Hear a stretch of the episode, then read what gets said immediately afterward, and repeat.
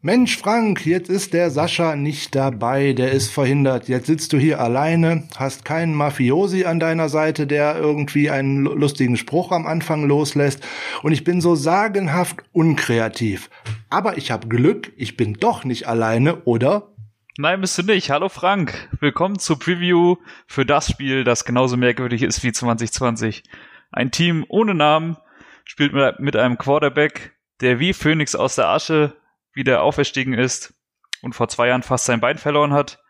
Bei seinem ehemaligen Team aus 2012, von dem kein Spieler mehr äh, im 49ers Roster ist. Und das Spiel findet in einer komplett anderen Stadt statt. Verrückt, oder? Als es eigentlich sein sollte. Ja, das passt zu 2020 verrücktes Jahr, verrücktes Spiel, äh, verrückte Aussichten, weil äh, trotz der Niederlage sind ja weiter Playoffs drin. Warum, wieso, weshalb? Das besprechen wir jetzt mal ganz genau.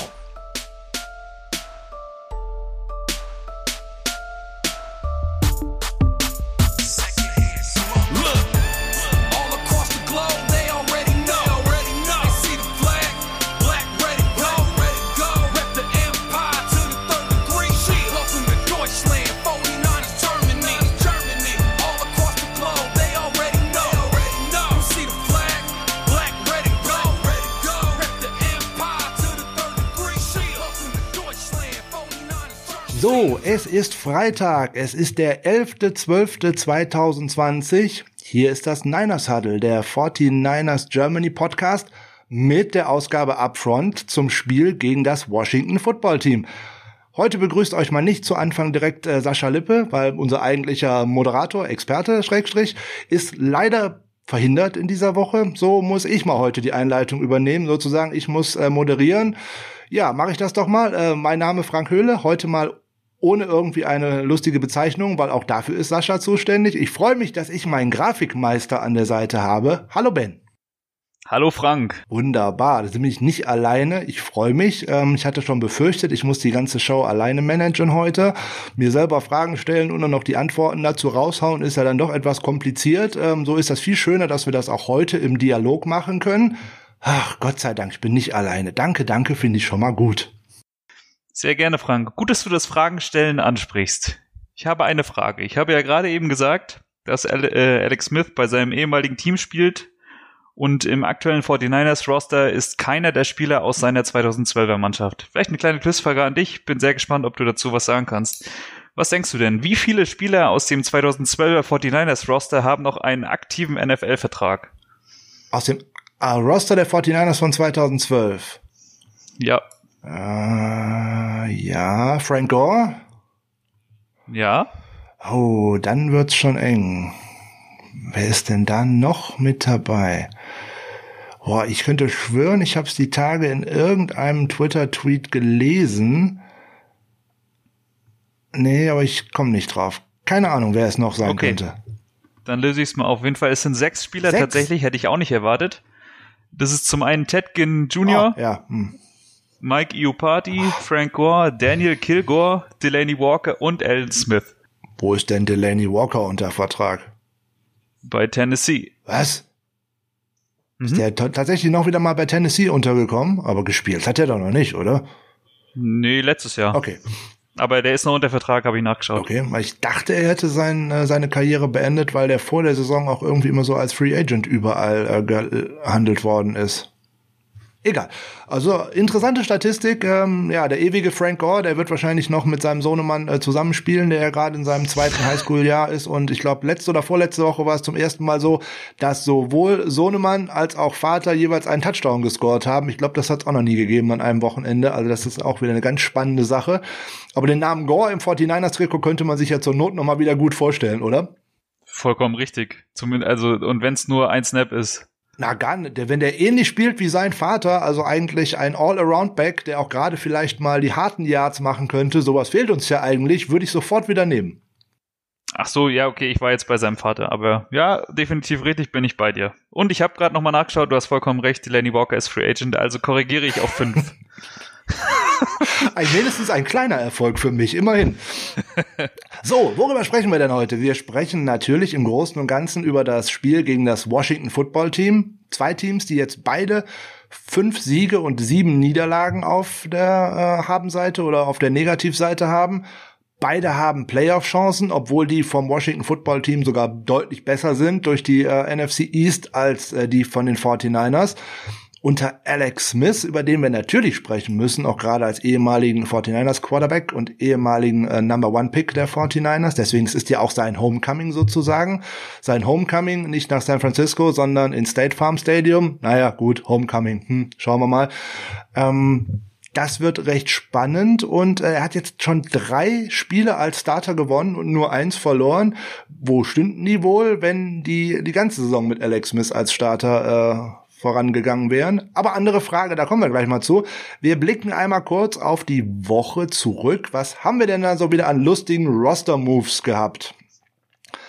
Ja, das ist ja irgendwie alles äh, die unendliche Geschichte, so könnten wir sie ja hier mal nennen, zumindest der letzte, über den wir sprechen.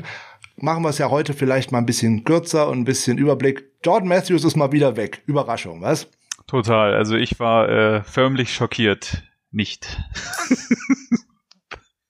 ja, vollkommen richtig. Da fragt man sich sowieso, wofür verpflichtet man diese Veteran äh, Wide Receiver wie jetzt ein äh, Jordan Matthews, wenn man ihn ohnehin nicht einsetzt. Was ähnliches hatte man ja mit Mo Sanu am Anfang äh, der Saison und ähm, es ist äh, ja nicht einleuchtend. Gut, lassen wir den schon mal direkt weg. Ein Roster-Move, der jetzt nicht so ganz äh, unvorhergesehen kommt, weil ähm, Tom Compton ist ja doch mit äh, Gehirnerschütterungen und dergleichen in den letzten Wochen äh, gesegnet, in Anführungszeichen. Also was macht man? Man holt von der eigenen Practice Squad einen Spieler hoch, Toni Bergström. Hm. Ja, jetzt ist er da. Wir haben schon mal kurz über ihn gesprochen. Ähm, er war mal ein Drittrunden-Pick der Oakland Raiders. Äh, ist ein bisschen rumgekommen in der Liga und äh, ja, der wird im Endeffekt die äh, Depth Chart auffüllen und äh, eventuell zum Einsatz kommen, wenn einem der Guards irgendetwas passieren könnte. Man kann eigentlich davon ausgehen, dass wenn Compton nicht dabei ist, dass dann auf Right Guard äh, erneut Colton McKivitz starten wird. Hm. Ja, im Endeffekt wird man es machen müssen und äh, man muss auch gucken, wie kann das gehen. Und äh, da kommt natürlich auch eine harte Aufgabe auf den Jungen zu, aber es gibt in der NFL nichts Leichtes und da muss er dann jetzt halt durch. Und ja, dann gibt's noch zwei Moves für die Practice Squad. Da ist ja was frei geworden. Und äh, einer ist Daniel Helm, der wieder da ist, der Tight End. Super, äh, zum dritten Mal zurück. Wir hatten ihn also davor schon dreimal entlassen. Und äh, mal gucken, wir sprechen bestimmt nächste Woche wieder über ihn, weil dann ist er bestimmt wieder entlassen. Dazu kommt noch ein netter ähm, weiterer Spieler, der hat einen schönen Namen. Ich habe keine Ahnung, wie man den Vornamen richtig ausspricht. Ich nenne ihn jetzt mal Brian, vielleicht heißt er auch Brian, ich bin mir nicht sicher. Body Calhoun, undrafted Rookie der Jacksonville Jaguars. Boah, hat inzwischen äh, 43 Partien und 41 äh, Starts gemacht. Mal gucken, ob wir den überhaupt äh, mal aktiv äh, sehen würden. Ich würde auch eher wieder tippen, das ist so ein On-Off-Spieler, eine Woche reingebracht und äh, nächste Woche nicht wieder gesehen. Oder siehst du das anders? Nee, sehe ich komplett genauso wie du. Ja, immer, da sind wir durch die Roster-Moves doch schon mal äh, direkt durch. Das ist doch schon mal richtig schön. Dann haben wir noch was ganz Schönes, das passt ja eigentlich auch, ist eigentlich immer Anfang Dezember, dass äh, die NFL beziehungsweise die 32 Teams ihren nominierten Spieler für den Walter Payton NFL Man of the Year Award bekannt geben. Und äh, es ist jetzt nicht die große Überraschung, wen es bei den 49ers in Anführungszeichen getroffen hat. Es geht um Eric Armstead. Vor zwei Wochen wurde er ja auch, ähm, nee, vor drei Wochen war es jetzt äh, NFLPA Community MVP. Und ähm, es geht ja im Endeffekt um das Gleiche. Da werden Spieler ausgezeichnet, da geht es um gemeinnützige Bemühungen, herausragende Leistungen auf dem Feld und äh, ja, Spieler, die im Endeffekt sowohl auf dem Feld als auch neben dem Feld sich engagieren, Einsatz zeigen, äh, in ihrer Community aktiv sind. Und gerade für Eric Armstead trifft das zu. Ähm, auf dem Feld kann er diese Saison leider nicht so glänzen. Da gibt's viele Gründe für. Aber gerade was er in seinem privaten Umfeld in den letzten Jahren da schon aufgebaut hat, das sucht schon seinesgleichen. Bin ich komplett bei dir. Also ich finde ähm, diesen Award dass es den überhaupt gibt und dass auch jedes Team einen Spieler stellt, finde ich, finde ich sehr, sehr gut. Ähm, natürlich ist es, muss man natürlich auch mal neben den Sport schauen, was die Spieler da leisten und ähm, gibt so einige, die sich sehr viel engagieren, wie jetzt auch zum Beispiel Eric Armstead. Also ist eine sehr, sehr schöne Sache, dieser, dieser Award. Auf jeden Fall nochmal drei, vier Sätze zu äh, Eric Armstead, was er denn alles so gemacht hat. Also er engagiert sich insbesondere in seiner Community, also er stammt äh, aus Sacramento und genauso da äh, engagiert er sich auch, insbesondere für Kinder. Er hat da eine Stiftung gegründet, das äh, Armstead Academic Project. Da geht's dann darum, äh, Kinder eine, hoch, eine hochwertige Ausbildung zu ermöglichen und auch ein positives Lernumfeld zu schaffen, ist natürlich für alle nicht so ganz einfach. Und da hat er äh, über 200.000 Dollar zur Verfügung gestellt. Dazu macht er immer ein äh, großes Wohltätigkeitswochenende mit einem äh, Jugendfußballcamp und einer Spendengala.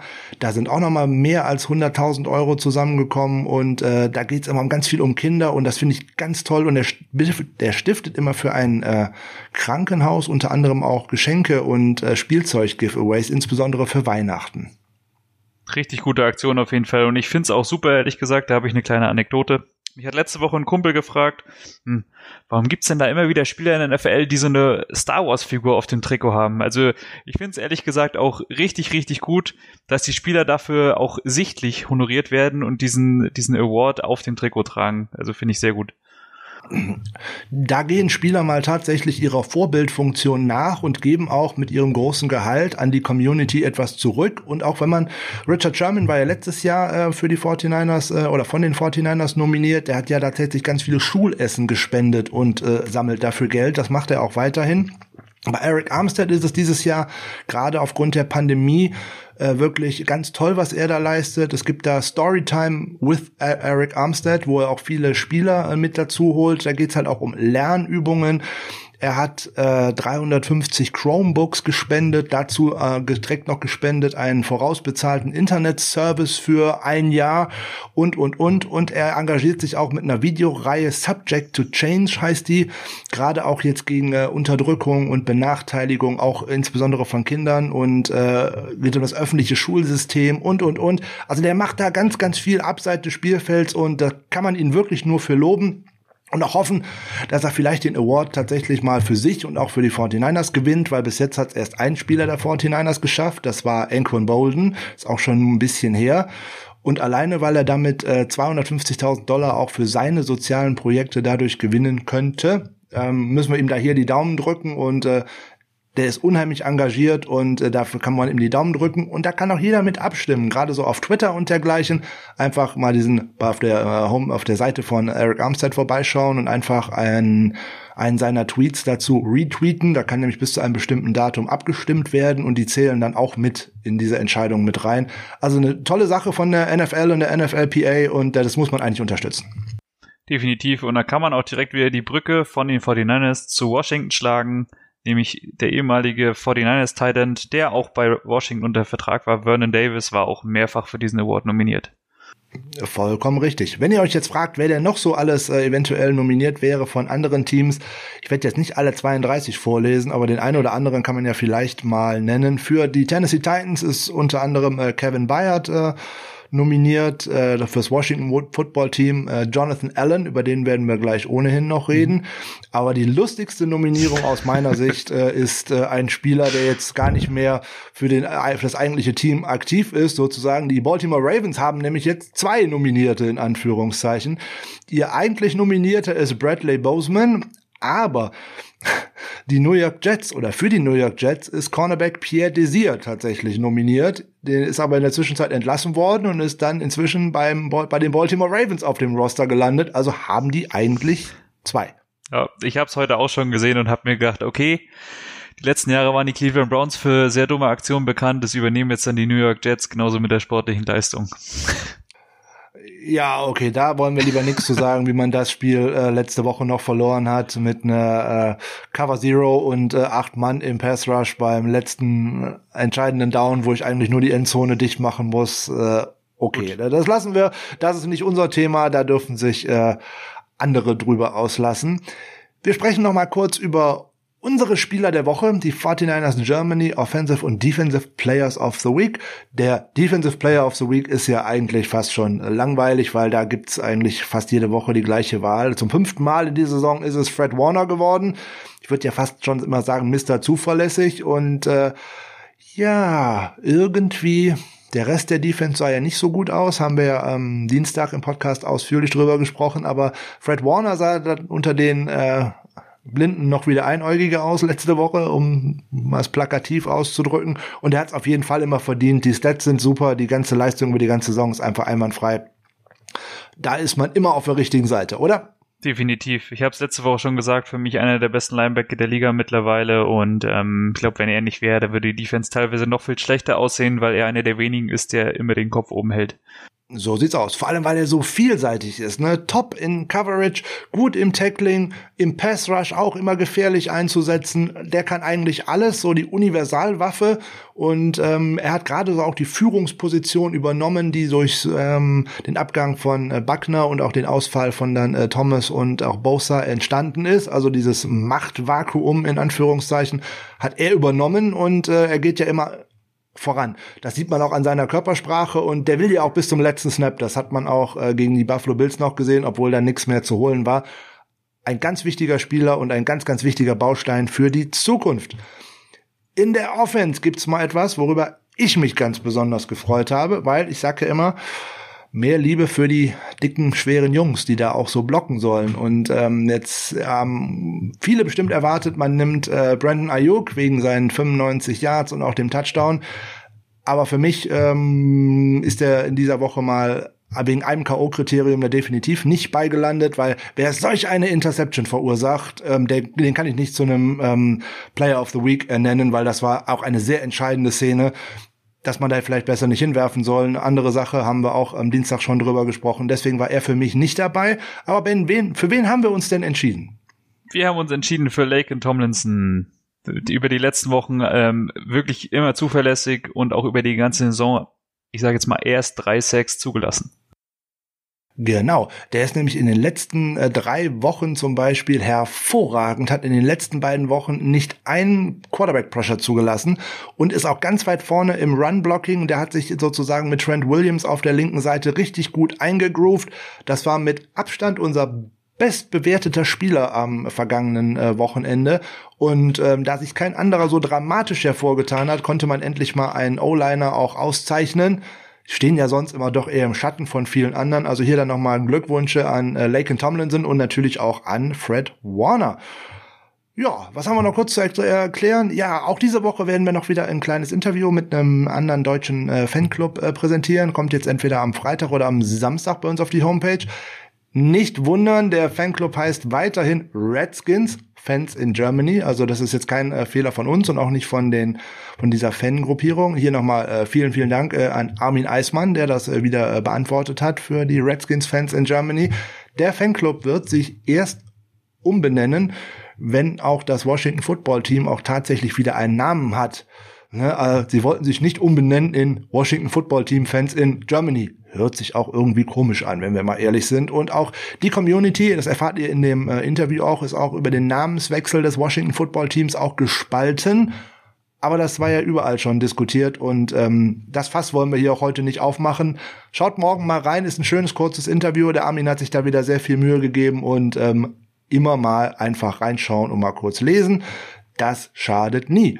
So, Ben, aber dann können wir jetzt auf das Washington Football Team schauen. Sonntag spielen wir Sonntagabend im zweiten Slot sind wir vertreten. Ja, zweites Heimspiel in Arizona. Erste ist nicht so gut gelaufen. Heimspiele an sich in dieser Saison laufen nicht so gut. Wir hatten ja gehofft, in Arizona würde es ein wenig anders aussehen. Es wäre ja dann sozusagen auch ein Auswärtsspiel für uns, aber das hat nicht hingehauen. Da kann man ja einfach einen Haken dran machen. Das Team hat das Spiel verloren gegen ein sehr gutes Buffalo Bills Team, die im Endeffekt alles richtig gemacht haben und wir ganz viel falsch gemacht haben. Ist halt so, haken wir mal jetzt ab, da wollen wir auch nicht großartig nachkarten. Wir schauen mal, was uns denn überhaupt personell zur Verfügung steht gegen das Washington Football Team, weil da könnte uns eventuell der ein oder andere fehlen und aber auch vielleicht einer zurückkommen, der vielleicht ganz wichtig wäre. Vollkommen richtig. Und ich finde es auch mittlerweile immer angenehmer, wenn man nicht ähm, sich den Injury Report vom Spiel anschaut und der einfach keine äh, 20 Seiten lang ist. Bisschen übertrieben, aber du weißt, was ich meine. Es wird äh, ein wenig übersichtlicher. So, wir können jetzt auf zwei Tage unter dieser Woche schon äh, zurückblicken. Also Tom Compton hat äh, dann nach seiner Concussion, die er erlitten hat im Walkthrough, wo er schon ein Spiel verpasst hat, tatsächlich dann am Wochenende eine weitere Concussion oder vielleicht eine Verschlimmerung, wie auch immer, erlitten. Hat zwei Tage nicht trainiert. Da ist wohl am Wochenende nicht damit zu rechnen dass er spielen könnte. Äh, DJ Jones hat sich eine Knöchelverletzung zugezogen. Es ist nicht, wie zunächst befürchtet, ein High Ankle Sprain, aber er ist Day to Day. Auch zweimal nicht trainiert. Können wir damit rechnen, dass er am Wochenende wahrscheinlich nicht spielen wird. Das ist schon doof. Äh, Emmanuel Mosley immer noch Hamstring, also Kniebeuger, äh, auch nicht trainiert. Ja, das ist alles schon doof. Aber K1 Williams war schon am Mittwoch wieder auf dem Trainingsplatz. Zwar nur limitiert, aber immerhin, auch Donnerstag limitiert. Da könnte man schon sagen, der ist on track für Sonntag und das wäre natürlich ein Boost für unsere Defense und für unsere Secondary.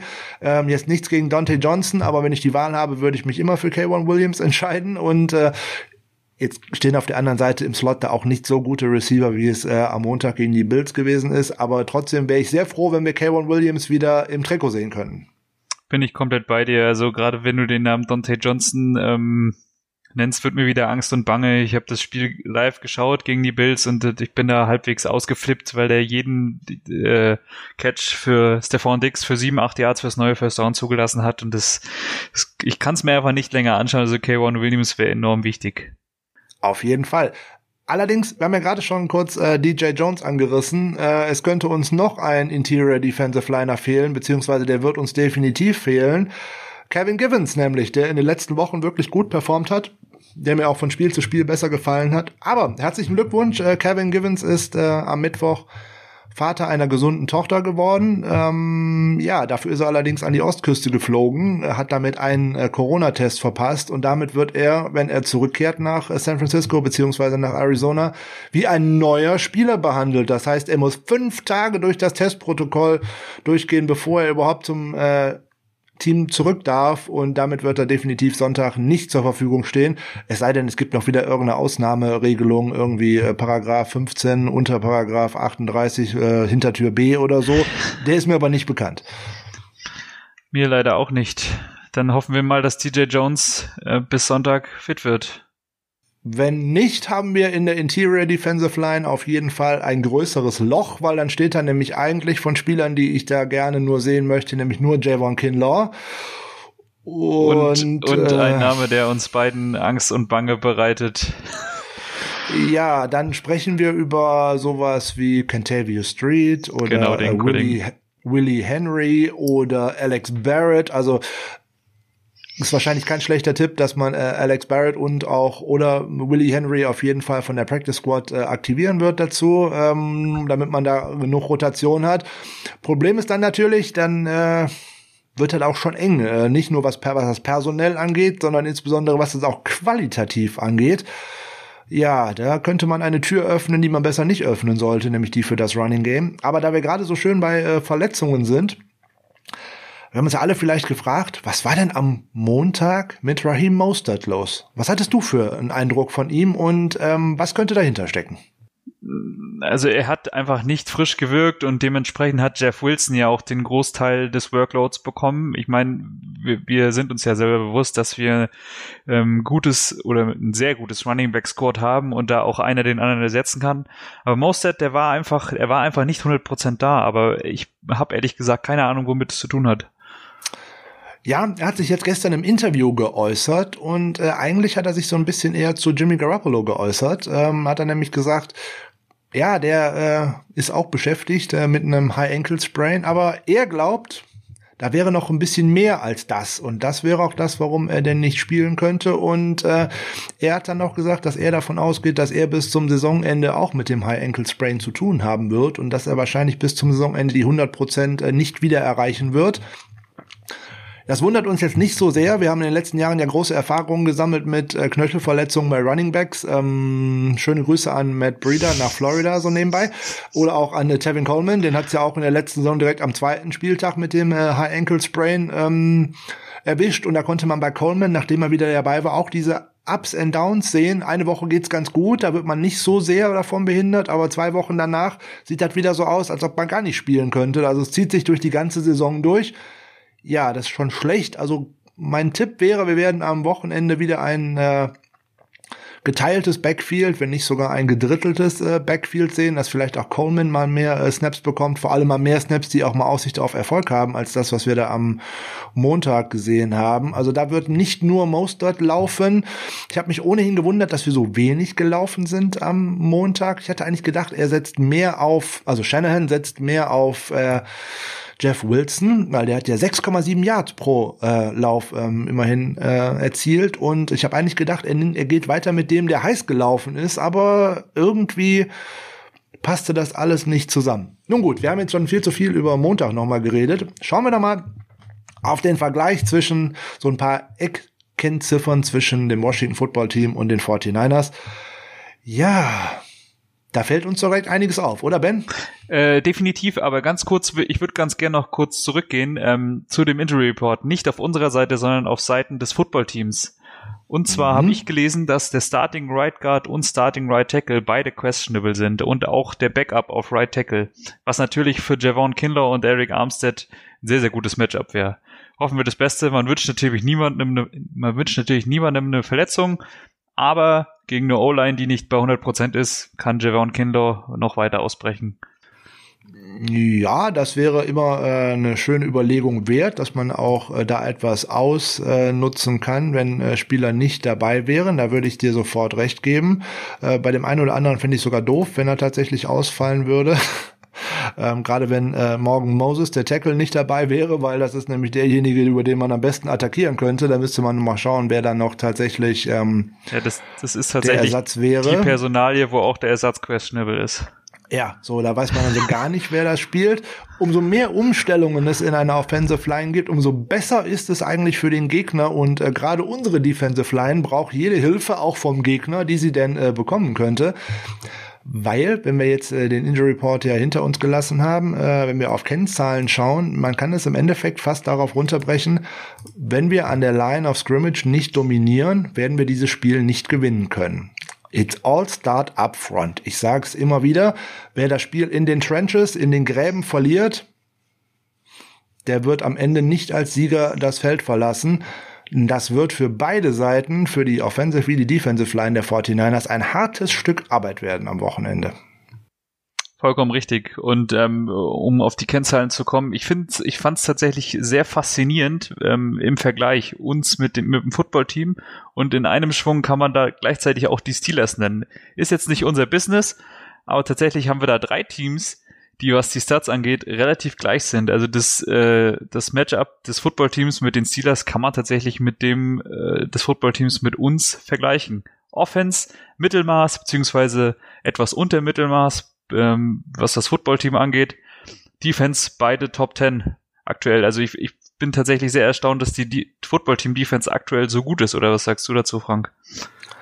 Ja, ich habe das, wenn ich ganz ehrlich bin, vor Saisonbeginn äh, erwartet, dass die sich gerade über den Saisonverlauf immer weiter steigern werden, aus einem ganz bestimmten Grund. Ron Rivera ist bekannt für eine gute Defense, über all die Jahre hinweg, wo er Coach war. Es war auch in Carolina so, das ist da nur nicht so aufgefallen, wenn man da halt den Paradiesvogel Cam Newton vorne hatte, wo da geht halt mehr Aufmerksamkeit darauf. Er ist vor allem immer dafür bekannt, dass seine Mannschaften eine sehr, sehr gute Front haben.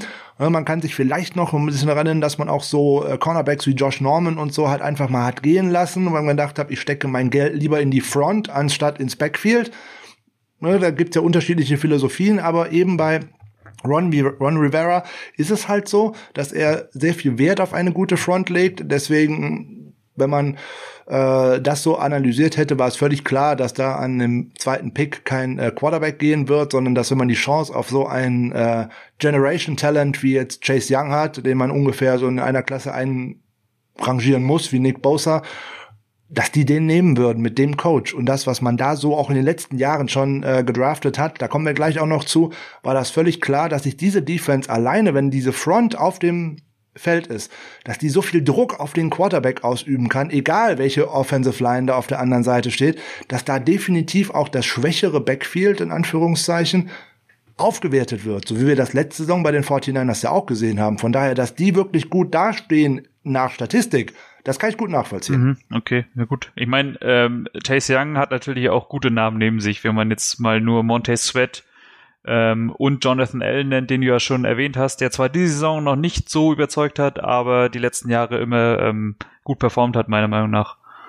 Ja, keine Frage. Die ganze Front ist im Endeffekt äh, ja, das ist fast wie bei uns. Die haben ja in den letzten Jahren eigentlich jeden First-Round-Pick, den man irgendwie hatte, wenn man den nicht gerade an Dwayne Haskins verschwendet hat, so wie es zumindest gerade aussieht, äh, immer in die Front gesteckt. Weil wir können ja einfach mal eben schnell schauen. Wir springen da zwar ein bisschen, aber das passt ja gerade thematisch. Also, Chase Young, Second Overall Pick 2020. Mhm. Montez Sweat, 26. Pick Overall 2019. Daron Payne, Inside Defensive Line, 13. Pick Overall. 2017 Defensive Line, Jonathan Allen, 17. Pick Overall. Und dann ist da immer noch ein Ryan Kerrigan, 2011 16. Pick Overall. Also da sind im Endeffekt fünf Erstrunden-Picks, die da tatsächlich für äh, Gefahr sorgen. Und die sind dummerweise auch noch alle fit und alle dabei. Und ähm, es gibt nur zwei Teams in der NFL, die tatsächlich unter den 40 oder den 20 besten äh, Pass-Rushern oder äh, Quarterback-Pressure-Spielern haben, vier Spieler dabei haben. Das sind einmal die Pittsburgh Steelers und es sind die Washington Redskins, hätte ich fast gesagt. Es ist das Washington Football Team und das ist eine sehr gefährliche Front. Definitiv gebe ich dir vollkommen recht. Und da fehlt ja sogar noch ein Name, den du jetzt nicht genannt hast, ähm, der aktuell auf IR ist, äh, Matt Ioannidis oder so ähnlich. Matt Ioannidis, ja, der fehlt tatsächlich da auch noch, ja. Das ist der einzige große Ausfall, den man an der Line hat. Aber was da in den letzten Jahren zusammengedraftet worden ist, da konnte man schon sehen, da ist jede Menge Potenzial und dann ist halt dieses fehlende Puzzlestück, wie bei uns letztes Jahr mit Bosa, mit Young, die ja witzigerweise beide auch für die Ohio State Buckeyes gespielt haben, hm, ähm, dazu und schon macht diese Unit einen riesen Schritt nach vorne und ist äh, gerade in den letzten Wochen somit die gefährlichste Defensive Line der Liga ähm, ja, die haben ihr Team im Endeffekt auch nach dem Vorbild Philadelphia gebaut, nämlich auch äh, eine starke Defensive Line und gerade für, man will da den Druck erzeugen und dann kann man sich auch leisten, dass die Secondary nicht so gut ist, die wird dadurch automatisch besser. Wir haben es letzte Saison ja schon gesehen. Aber wir sind ein wenig von uns weggesprungen. Ähm, ich würde noch mal gern zurückgehen wollen zu, zu den 49ers bevor wir uns mal das Washington Football Team mal genauer anschauen. Ähm, du hast genau gesagt, die Offenses und dergleichen, das ist beides nicht so dolle, dafür die Defenses eigentlich beide besser. Ne? Die Total Defense 49ers auf Rang 6, die das Washington Football Team auf Rang 4, äh, Rushing Defense wir gerade noch auf Rang 9, die auf Rang 10, Passing Defense sind wir jetzt durch das äh, Josh Allen Debakel äh, ein wenig abgerutscht, aber immer noch Top 10, Platz 9.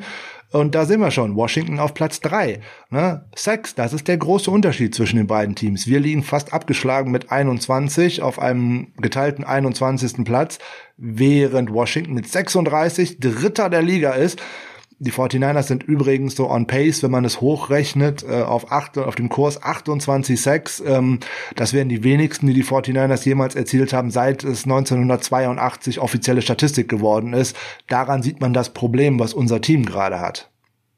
Vollkommen richtig. Und ich, ich muss jetzt da auch nochmal aufs letzte Spiel gegen die Wills zurückkommen. Das war eigentlich das, was man über das ganze Spiel gesehen hat, dass einfach die Pressure auf Josh Allen gefehlt hat.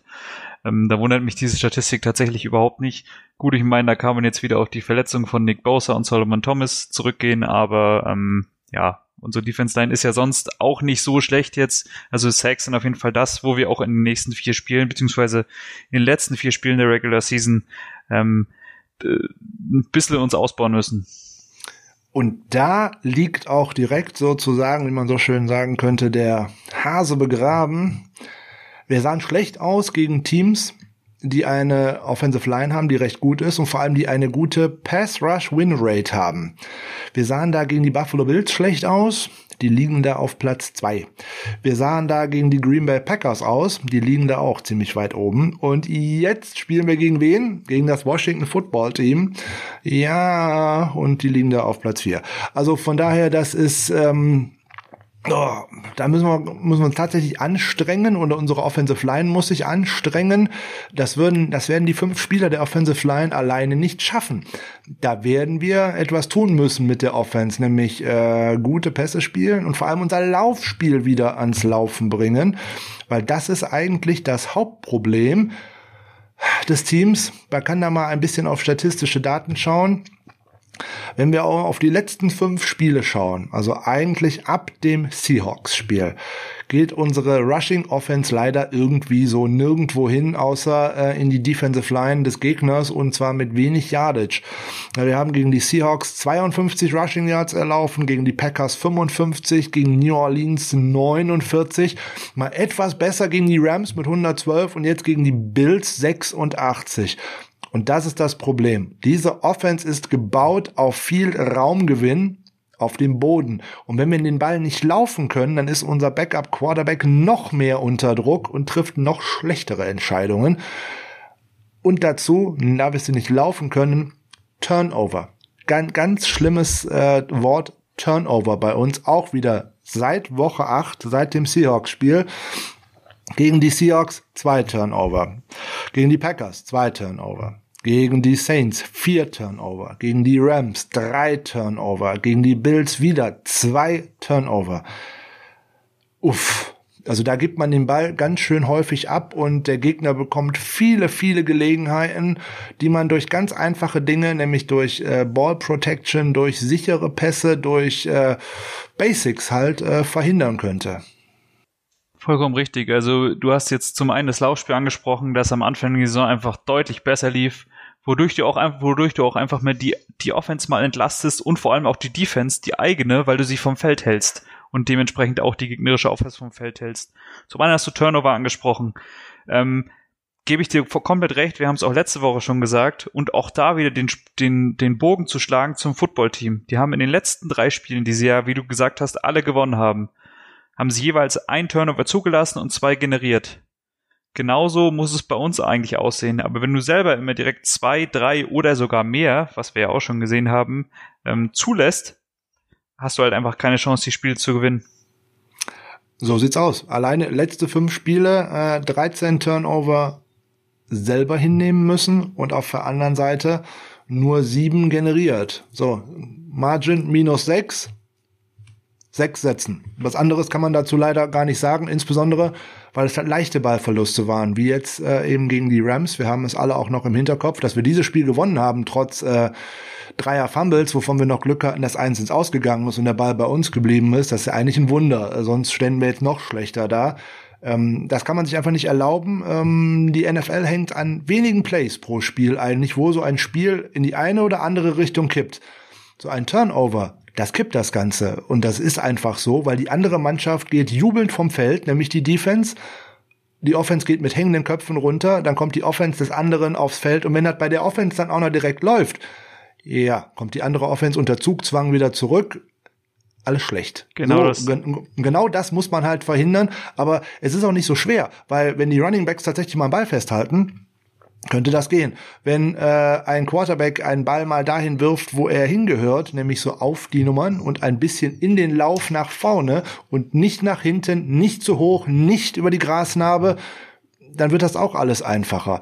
Ja, wir wollen nicht direkt Nick Mullins wieder in den Grund und Boden reden, das machen andere Quarterbacks auch, das ist keine Frage. Aber das Gesamtpaket stimmt dann halt einfach nicht. Wenn wir es gegen Washington nicht schaffen, mit dem Ball zu laufen, wird diese Offense auch im Passspiel nichts erreichen können, weil ich muss diese Defense auseinanderziehen. Ich muss über die Außen laufen können, weil innen zu attackieren bei diesen Tacklern, die da rumlaufen, ne, wir haben über Jonathan Allen vorhin gesprochen, das ist nicht so einfach. Der, äh, Jonathan Allen und Deron Payne sind zwei sehr, sehr gute Run-Verteidiger und die werden in der Mitte die Lanes schon zumachen. Und dahinter steht mit Holcomb auch einer, ein überraschend sehr, sehr guter Linebacker. Äh, ich glaube, der dritt- oder am viertbesten gegradete von Pro Football Focus in diesem Jahr. Auch das wird richtig schwer. So, wie, was ist denn jetzt das Mittel? Was denkst du, Ben, wie sollte die 49ers Offense gegen diese Defense spielen? Ähm, du hast es gerade schon gesagt, wir müssen das Laufspiel in Gang bringen. Das ist genau das, was die letzten Wochen nicht geklappt hat. Dann ist es so, was man auch oft gemerkt hat, ähm, der Gameplan von Kyle Shannon geht nur auf, wenn wir in Führung gehen, was wir die letzten Wochen getan haben, aber wenn wir diese Führung auch halten. Und die letzten Wochen haben wir einfach zu schnell diese Führung wieder hergegeben. Ähm, es ist wie schon ein paar Jahre zuvor, ich glaube es war 2017 oder 2018, bin mir jetzt nicht mehr ganz sicher, ich glaube 2017, mhm. wo wir in jedem ersten Drive, also in gefühlt jedem ersten Drive des Spiels einen Touchdown machen, wo man, wo dann der kleine Funken Hoffnung in einem selbst aufkeimt und dann liegt man zur Halbzeit trotzdem mit 21-7 oder ähnlichem hinten. Ich glaube, gegen die, äh, gegen die Bills war es auch 17 zu 7 gegen uns zur Halbzeit. Also äh, wir sind, beziehungsweise diese Offense ist nicht dafür ausgelegt, mit Rückstand zu spielen. Mit der Führung im Rücken hat Kyle Shanahan Luft, kann äh, in Ruhe den Ball laufen, aber wenn du zurückliegst, musst du natürlich den Ball passen vor allem im vierten, im vierten Viertel. Und dann hast du eben einen Quarterback, der nicht so erfahren ist wie andere Quarterbacks, in diesem Beispiel eben Nick Mullins. Und der lässt sich dann von dem Druck, ähm, ohne ihn jetzt verfluchen zu wollen, der lässt sich dann von dem Druck im Endeffekt fertig machen. Ähm, das, und du hast es auch schon gesagt, Turnover. Ja, 13 Turnover in, in fünf Spielen ist einfach zu viel. Ähm, das, äh, wie gesagt, du hast die äh, Football Team Defense schon angesprochen, die nutzen das gnadenlos aus. Ähm, das, das, da müssen wir auf jeden Fall was gegen tun. Also ich habe es letzte Woche schon gesagt. Zum einen das Laufspiel über die Running Backs, was über Jeff Wilson gut geklappt hat, wo ich es auch nicht verstehe, dass er nicht einfach weiter auf dem Feld gelassen wurde. Zum anderen aber auch das Laufspiel über Debo Samuel, was wir letzte Woche gar nicht gesehen haben, wo ich mich auch immer noch drüber ärgere. Samuel äh, ja auch wieder ein schönes Stichwort. Ähm, auch im Training einmal nicht dabei gewesen, ähm, limitiert jetzt, weil er hat die nächste Fußverletzung, nur eine Prellung, aber es geht ja alles weiter. Spieler, die nicht richtig fit sind, werden wieder eingesetzt. Klar, man möchte gewinnen. Auch die Spieler wollen immer spielen. Das ist ja immer so ein Zusammenspiel der ganzen Nummer aber auch angeschlagene Spieler kriegen meistens oder gerne noch mal wieder irgendwas anderes dazu oder machen es also schlimmer. Bei Samuel also dann jetzt schon wieder. Man kann äh, optimistisch sein fürs äh, Wochenende, dass er dabei ist. Aber du sagst es genau richtig. Wir müssen gegen die gegen das Washington Football Team zwei Dinge schaffen. Wir müssen den Gegner überraschen mit der Offense bedeutet halt auch, man muss auch tatsächlich mal wieder so einen Jet Sweep, einen Endaround und dergleichen nicht nur antäuschen, sondern auch tatsächlich mal laufen. Jetzt haben wir es bei zwei Spielen in Folge gesehen. Ne? Gegen die Rams war es der arme Richie James, der die ganze Zeit äh, gekreist ist hinter äh, Nick Mullins und äh, keine Ahnung, wie viele Runden da gelaufen ist und nicht einmal den Ball gekriegt hat. Und jetzt ähm, am vergangenen Spieltag gegen die Rams war es ein bisschen Debo Samuel, auch ein bisschen Brandon Ayuk und da fragt man sich, warum werden die da nicht für genutzt? Ähm, schon schwierig. Das muss jetzt passieren. Shanahan muss vor allem seine Offense ans Laufen bekommen, indem er auch ein bisschen couragierter spielen lässt, in Anführungszeichen. Er muss auch hier und da mal was riskieren. Man hat es gegen die Bills schon gesehen, die äh, zwei tiefen Bälle, die Mullins versucht hat, der eine hat zu einer Pass-Interference geführt, äh, der andere war dann 49 Yards auf äh, Brandon Ayuk und da hat man schon gesehen, warum man Ayuk eigentlich ein, ein All-Around-Receiver ist, weil er auch tatsächlich das äh, Feld tief stretchen kann und auch die Möglichkeit hat, Outside zu gewinnen. Ja, wir haben schon gesagt, wenn der Pass richtig geworfen wird, ist es ein Touchdown. Ähm, das ist doof, er war ein wenig zu kurz, aber man muss das versuchen. Man muss diesem Washington Football Team direkt klar machen, hey, wir gehen auch tief und wir attackieren auch eure Cornerbacks so nebenbei. So, was ich aber unbedingt machen muss, ist, ich muss diese Defense Line ans Laufen bekommen. Und zwar durch kurze Screens, durch Slants, durch Dump-Off-Pässe, keine Ahnung.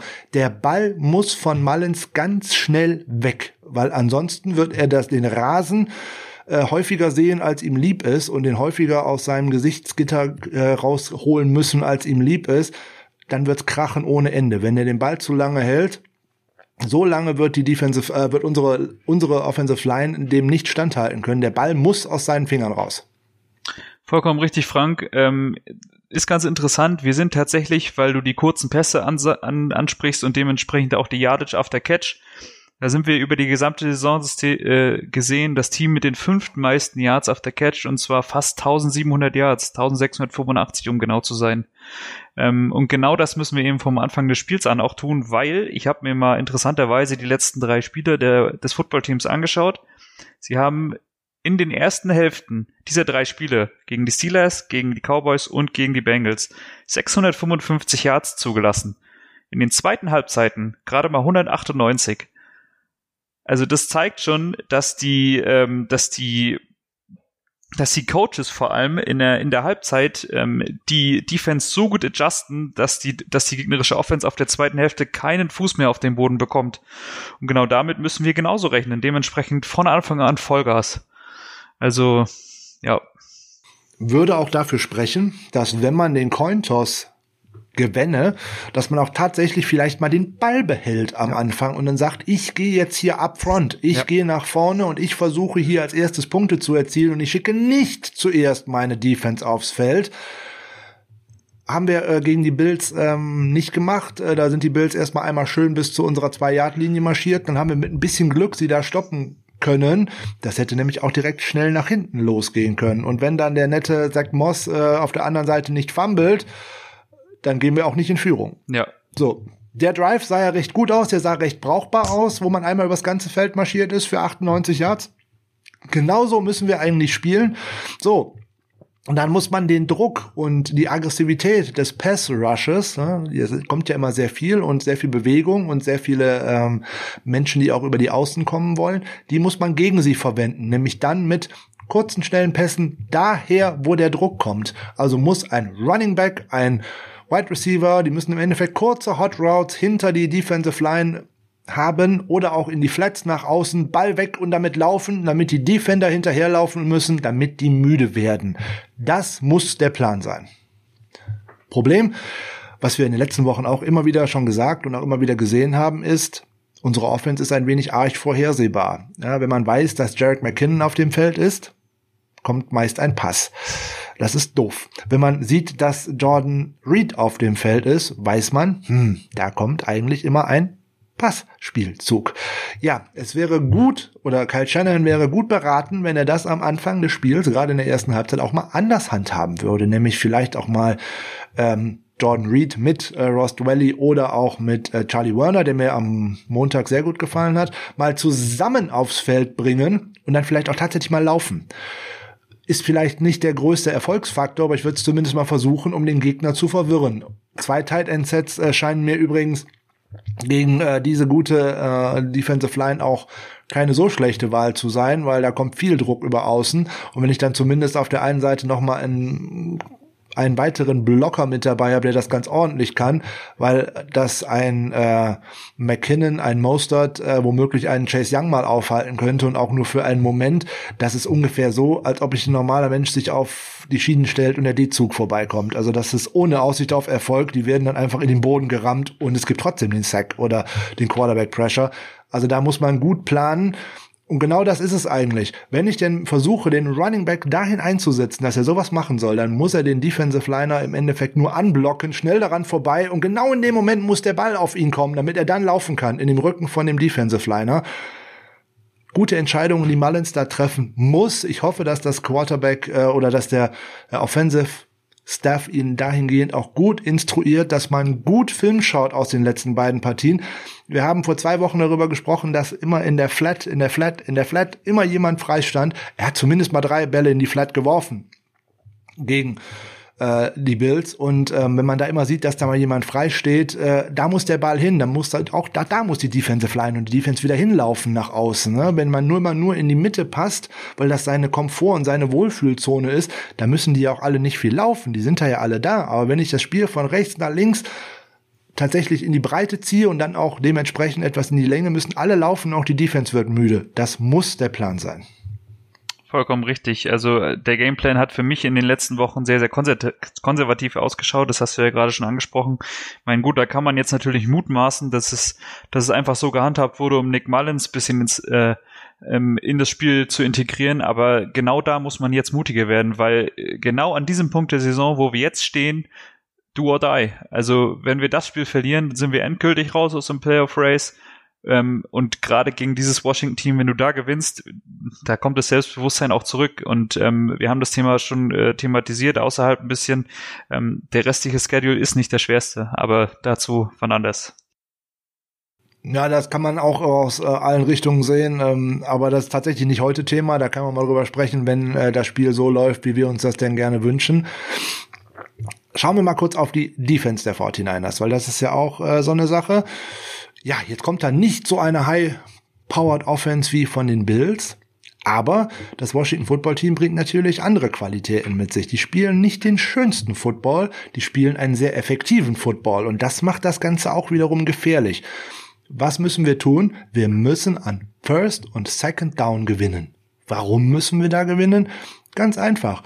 Alex Smith on Third Downs ist da nur für 19 von 42 für 263 Yards, kein Touchdown, zwei Interception, nur 11 First Downs, aber dafür auch 11 Sacks, macht ein Quarterback-Rating von 54. Also keine großen Raumgewinne beim ersten und zweiten Versuch zulassen, das Washington Football Team in lange dritte Versuche treiben. Weil dann haben sie mit ihrer Offense echt Probleme. Diese Offense ist eigentlich darauf ausgelegt und spielt zum Großteil eigentlich mit Dump-Off-Pässen. Vollkommen richtig, Frank, bin ich komplett bei dir. Äh, ich habe vorhin unsere Yards after Catch angesprochen, dann bringe ich die vom Footballteam doch direkt auch noch rein. Ja, bitte. Die, die, sind nämlich gar nicht allzu weit hinter uns dort. Äh, sie, sie stehen auf Platz 9 mit 1529 Yards und äh, damit generieren sie tatsächlich über 50 Prozent ihrer Offense Yards after Catch. Und das ist für uns, ähm, du hast es gerade schon angesprochen, ein sehr, sehr gutes Matchup. Zum einen, weil wir das Team sind der gesamten NFL mit den wenigsten Missed Tackles. Glaubt man vielleicht gar nicht, aber ist tatsächlich so. Und zum anderen lassen wir generell wenig Run after Catch Yardage zu. Dementsprechend lange Third Downs, äh, Alex Smith under pressure. So gewinnen wir das Spiel. Du hast mir gerade schon sozusagen das Stichwort auf dem Silbertablett serviert, nämlich Alex Smith. Wir haben vorhin schon mal kurz angerissen, ähm, die Krankengeschichte und alles drum und dran. Das ist ja ähm, herzergreifend und herzzerreißend, auch wenn man gerade die äh, ESPN-Dokumentation darüber gesehen hat. Uff, da musste man mal kräftig durchatmen. Ähm, dazu gibt's übrigens, wenn ich das noch schaffe, für alle Patreon-Supporter eine Sonderfolge, die Alex Smith Story. Ich muss sie nur noch heute irgendwie aufnehmen. Vorbereitet habe ich's. Mal gucken, ob ich das irgendwie noch schaffe. Aber seitdem Alex Smith übernommen hat, kann man direkt etwas sehen. Mal vorher, wenn man sich so die Saison anschaut im Überblick, dann sieht man eine sehr schwankende Offensleistung, die auch sehr merkwürdig gegradet worden ist. Das geht dann so von Woche zu Woche irgendwie so. 59, 63, 64, 59, 48, also bei Pro Football Focus. Und jetzt gucke ich mal, seitdem Alex Mister auf dem Spielfeld, wie sieht das aus? 74, 71, 4, 77, 5, 76. Aha, noch interessanter ist, wenn ich mir nur die Passing Grades anschaue. Ne, ich nehme mal nur die ersten vier Spiele und die letzten vier Spiele. Erste vier Spiele mit Dwayne Haskins 52-2, 47-7, 33-2, 44-6 und jetzt Alex Smith als Starter 70-3, 74-6, 74-2, 73-4 was sieht man direkt? Ja, man sieht das, was man ihm alle Jahre immer vorgeworfen hat. Er ist ein Game Manager. Ja, aber ein sehr guter. Das ist nämlich der Unterschied. Er bringt diese Offense mit den gleichen Spielern, die die anderen beiden Quarterbacks vorher ja nur auch zur Verfügung hatten, ans Laufen. Also jetzt nicht tatsächlich, dass die Offense jedes Spiel läuft, aber so, dass sie effektiv nach vorne kommt und dass sie in jedem Spiel competitive ist. Sie können jedes Spiel gewinnen. Die Defense hält das Team im Spiel, aber die Offense kann dann auch tatsächlich aus sich herausgehen und das Spiel gewinnen. Wenn man den äh, Spielzug von Montag gesehen hat, der ihnen das Spiel gewonnen hat, ist der lange Pass von äh, Alex Smith auf, auf seinen Tight End Thomas, wo er genau gewusst hat, er nimmt einen bösen Hit, aber er nimmt er zieht den Wurf durch, er nimmt den Hit, der wird ihm nicht wehgetan haben, weil er gesehen hat, dass sein Tight End den Touchdown gemacht hat und damit haben die das Spiel gewonnen. Ansonsten nimmt er den sicheren Dump-Off-Pass gerade gerne auf einen seiner Running Backs. So, und die machen dann halt, wie du schon gesagt hast, Ben, Yards after Catch. Das ist vielleicht nicht so spektakulär, wie das bei den 49ers ist mit Yards after Catch. Ne? Wenn George Kittle auf einmal sieben Leute noch hinter sich herzieht oder Ayuk drei Leute mitzieht oder ja, Samuel vielleicht durch drei durchläuft. Das ist bei denen so nicht. Aber die Running Backs, die machen halt auch Yards auf Yards auf Yards. Und wenn es immer nur drei, vier Yards after Catch sind. Aber genau das wie Bill Walsh es früher schon gesagt hat in seiner West Coast Offense, ob ich die vier Yards Raumgewinn auf dem Boden mit Laufspiel erziele oder durch die Luft mit einem Pass. Das ist mir doch egal. Vier Yards sind vier Yards. Vollkommen richtig. Du hast gesagt, Alex Smith, Spielführer, macht er überragend. Gebe ich dir vollkommen recht. Und er macht's mit Köpfchen. Ich weiß nicht, ob du das, das Play mitbekommen hast gegen die Steelers, wo er dem Footballteam quasi ein Field Goal geklaut hat. Er hat vor der Halbzeit bei Third and 7 war es, glaube ich, einen, einen Sack gezogen, ohne Timeout des Footballteams übrig. Und er hat einfach den Ball mit vom Spielfeld genommen. Die Refs waren so verwirrt, dass sie eine Referee-Timeout genommen haben, wodurch das Footballteam entspannt ihr Field Goal schießen konnte. Weil Alex Smith so clever war und den Ball mit vom Feld genommen hat. Also, der Mann ist clever. Der führt dieses Team ähm, zurecht. Ja, da muss man für alle, die das vielleicht diesen Umstand nicht äh, äh, kennen, vielleicht nochmal sagen, warum Alex Smith den Ball mit vom Spiel genommen hat. Es gibt unterschiedliche Bälle. Es gibt den Spielball, der geworfen, gelaufen und irgendwas wird, und es gibt den, den Kicking Ball. Das ist nämlich der, der tatsächlich für äh, die Field Goals und auch für ähm, Punts und dergleichen verwendet wird. Also das sind unterschiedliche Bälle. Deswegen, der Quarterback nimmt den Ball mit runter oder auch der Schiedsrichter nimmt den Ball mit runter und dann kommt ein anderer Ball aufs Feld. Und da sind die Schiedsrichter für verantwortlich. Nur Alex Smith war ganz schlau. Theoretisch schon richtig, aber die, die Refs waren in diesem Moment einfach so verwirrt. Wo ist der Ball? Wo ist der Ball? Genau, da musste man einen Schiedsrichter-Timeout nehmen. Das war wieder sehr clever und daran erkennt man auch die vielen, vielen Jahre, die äh, Alex Smith in dieser Liga schon verbracht hat. Jetzt ist er nicht nur 3 zu 1 äh, als Starter in dieser Saison, sondern als Starting Quarterback hat er es geschafft, seit 2011 seine Teams doch immerhin zu acht Winning Seasons zu führen. Da waren auch ganz schlimme am Anfang bei den 49ers mit dabei, das muss man mal fairerweise sagen. Das war keine einfache Zeit für den First Overall Pick damals. Der hat in acht Jahren sieben verschiedene Offensive Coordinator gehabt, also das war alles kein Spaß. Und er hat trotzdem noch recht gut ausgesehen eigentlich. Und in fünf Jahren in äh, Kansas City hat er die fünfmal in die Playoffs geführt so schlecht kann der Mann so grundsätzlich nicht sein. Und in Washington denkt man ja auch schon laut darüber nach, ob man in die nächste Saison mit ihm eventuell als Starter geht, um mal zu schauen, kann ich einen Dwayne Haskins überhaupt noch dahinter aufbauen oder nicht. Weil auch Patrick Mahomes hat sich schon mehrfach bei Alex Smith öffentlich bedankt für die ganze Hilfe, die er von ihm bekommen hat und was er alles von ihm gelernt hat. Deswegen, ich würde mir vielleicht sogar wünschen, wenn wir denn tatsächlich dumme Sachen machen sollten in der Offseason, Holt gerne einen jungen Quarterback, aber holt einen erfahrenen, der ihn anleiten kann. Ich würde Alex Smith liebend gerne noch einmal im Trikot der 49ers sehen. Insbesondere sein Unterschriebenes hängt äh, bei mir an der Wand und das sind nur die schönen alten Reebok-Trikots und äh, ich bin ein Alex Smith Fanboy und am Wochenende tut's mir sogar äh, dann leid, dass ich hoffe, dass er nicht gewinnt. Äh, ansonsten habe ich sogar im Moment ein Herz für das Washington Football Team. Vollkommen zu Recht. Also Alex Smith ist ein wahrer Veteran und da kann man jedem jungen Quarterback nur wünschen, dass er seine erste Saison oder seine ersten zwei Saisons hinter ihm verbringt, weil da kann man eine Menge lernen. Vollkommen richtig. Also Alex Smith, die Alex Smith Story, die ist faszinierend und äh, für den Erfolg des Washington Football Teams ist insbesondere er verantwortlich. Es ist, wie ich finde, die Feel-Good Story der Liga und äh, der Comeback Player of the Year Award ist für mich sowas von festgenagelt auf Alex Smith, wenn die NFL da eine andere Entscheidung trifft. Ja, dann läuft's wie letzte Saison, weil da habe ich ja eigentlich auch gedacht, es wird Garoppolo, da wurde das irgendwie so ein komischer Tannenbaum, warum auch immer, weiß kein Mensch. Ähm, naja, egal, es sind halt keine Kriterien für festgelegt, das macht die NFL halt, wie sie möchte, aber in dem Falle sollte es doch wirklich Alex Smith sein. Aber der zweite Grund, warum das beim Washington Football Team läuft, ist eigentlich die zweite Feel Good Story. Vielleicht nicht ganz so bekannt wie jetzt mit Alex Smith, aber Kurz nachdem ähm, Ron Rivera als neuer Head Coach bekannt äh, gegeben worden ist, ist ja im Laufe der Offseason bei ihm Krebs diagnostiziert worden. Das bedeutet, der ist durch Training Camp und auch durch die Saison durch eine äh, Chemotherapie gegangen und durch eine Behandlung und hat das jetzt auch beendet. Äh, der Krebs ist soweit besiegt. Auch das wird so ein Team zusammenschweißen, weil der hat keine Trainingseinheit versäumt. Der war immer da für sein Team. Ronnie Vera gilt sowieso als Players Coach, als Papa in Anführungszeichen. Galt er auch schon in äh, bei den Carolina Panthers. Was glaubst du, wie ein Team auf so etwas reagiert, wenn äh, der Chefcoach, also eigentlich der, der immer voranschreitet, in der das durchmachen muss und der trotzdem für sie da ist und trotzdem alles vorbereitet?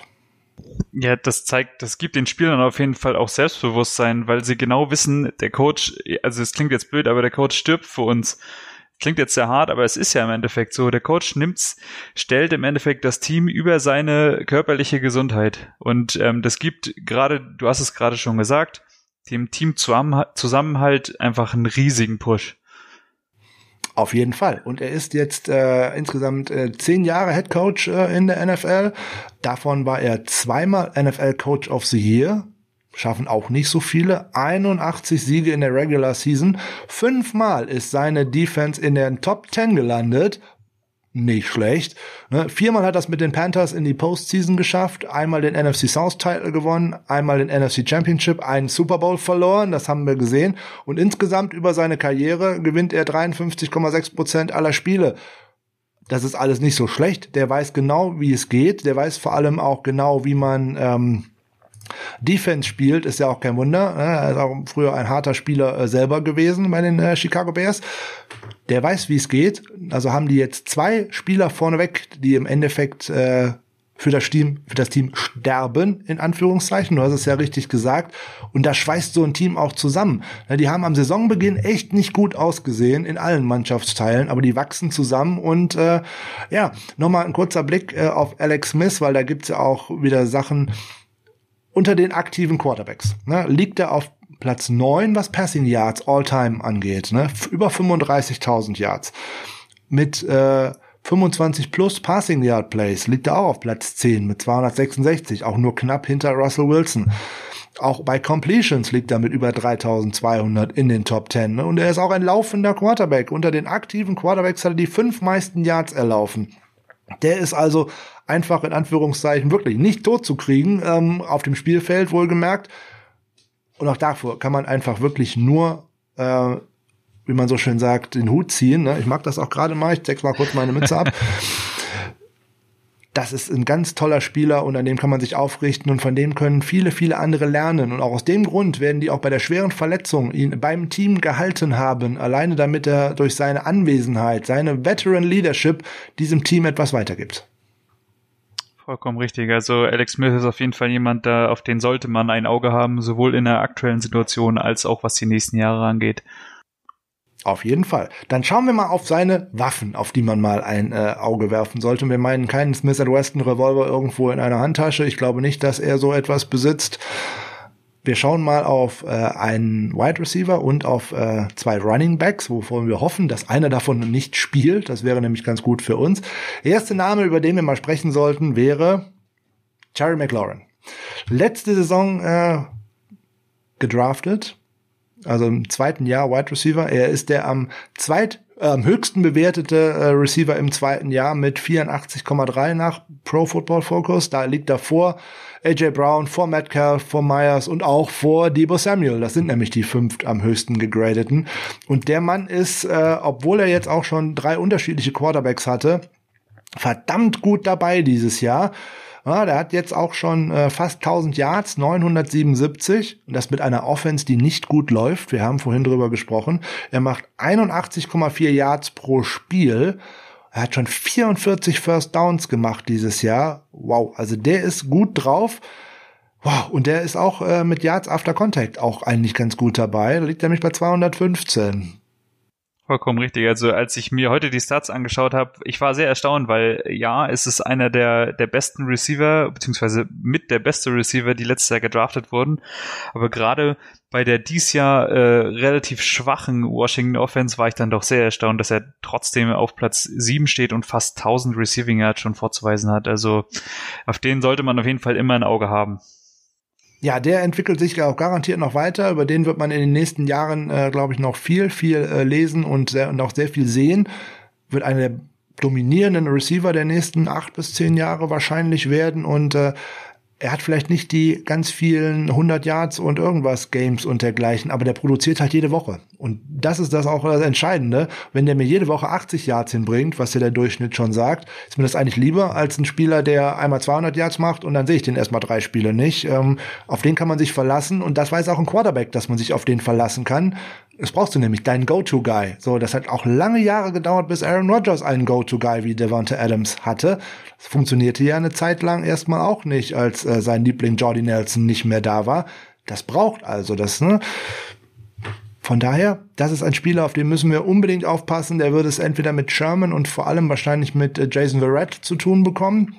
Und da kann man nur hoffen, dass der defensive Gameplan anders aussieht als in der vergangenen Woche. Weil, wenn wir da es auch wieder zulassen, dass die Receiver erstmal locker flockig ihren Catch machen können, weil wir gar nicht so dicht dran sind, weil wir halt die Yards after Catch verhindern wollen, wenn wir den Receivern die Möglichkeit geben, genau wie Sims auf der anderen Seite, erstmal den Ball in Ruhe anzufangen, sich zu drehen und dann zu gucken, was man denn dann machen könnte, Todesurteil. Genau das, ja, gebe ich dir vollkommen recht. Aber kommen wir zu einer weiteren Waffe in der Offense der Redskins. Einer, auf den du sicherlich auch schon gewartet hast. Wir haben das Thema, wir haben ihn auch schon angesprochen, Antonio Gibson. Deine Meinung zu ihm vielleicht, ähm, ganz kurz zu seinen Stats bisher.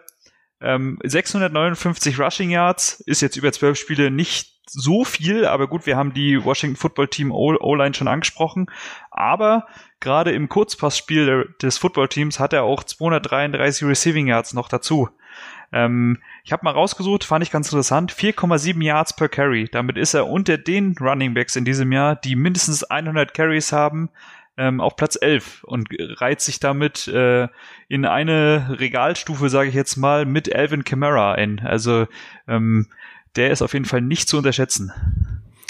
Ja, er liegt äh, Yards äh, vom Scrimmage unter allen Rookies mit 892 ja schon auf Platz 3. Das will ja schon was sagen. Und wenn ich jetzt sage, dass er mit elf Touchdowns da sogar unter allen Rookies auf Platz eins liegt, dann haben den viele unterschätzt, auch bei der Auswahl. Vor der Saison ist man davon ausgegangen, das ist die Nummer zwei, vielleicht sogar die Nummer drei, wenn überhaupt in der Depth Chart. Ne, da wird Darius Geis wahrscheinlich die äh, den Hauptanteil der Snaps sehen und und und. Wir wissen, äh, Geis ist weg und hoffentlich sieht man den in der Liga auch nicht wieder. Ähm, bestimmt irgendwann, das ist auch ein Problem, aber an andere Baustelle. Ähm, der hat natürlich äh, am Anfang der Saison relativ wenig Snaps bekommen. Es wird immer mehr und immer mehr und immer mehr und er ist ultra produktiv dabei.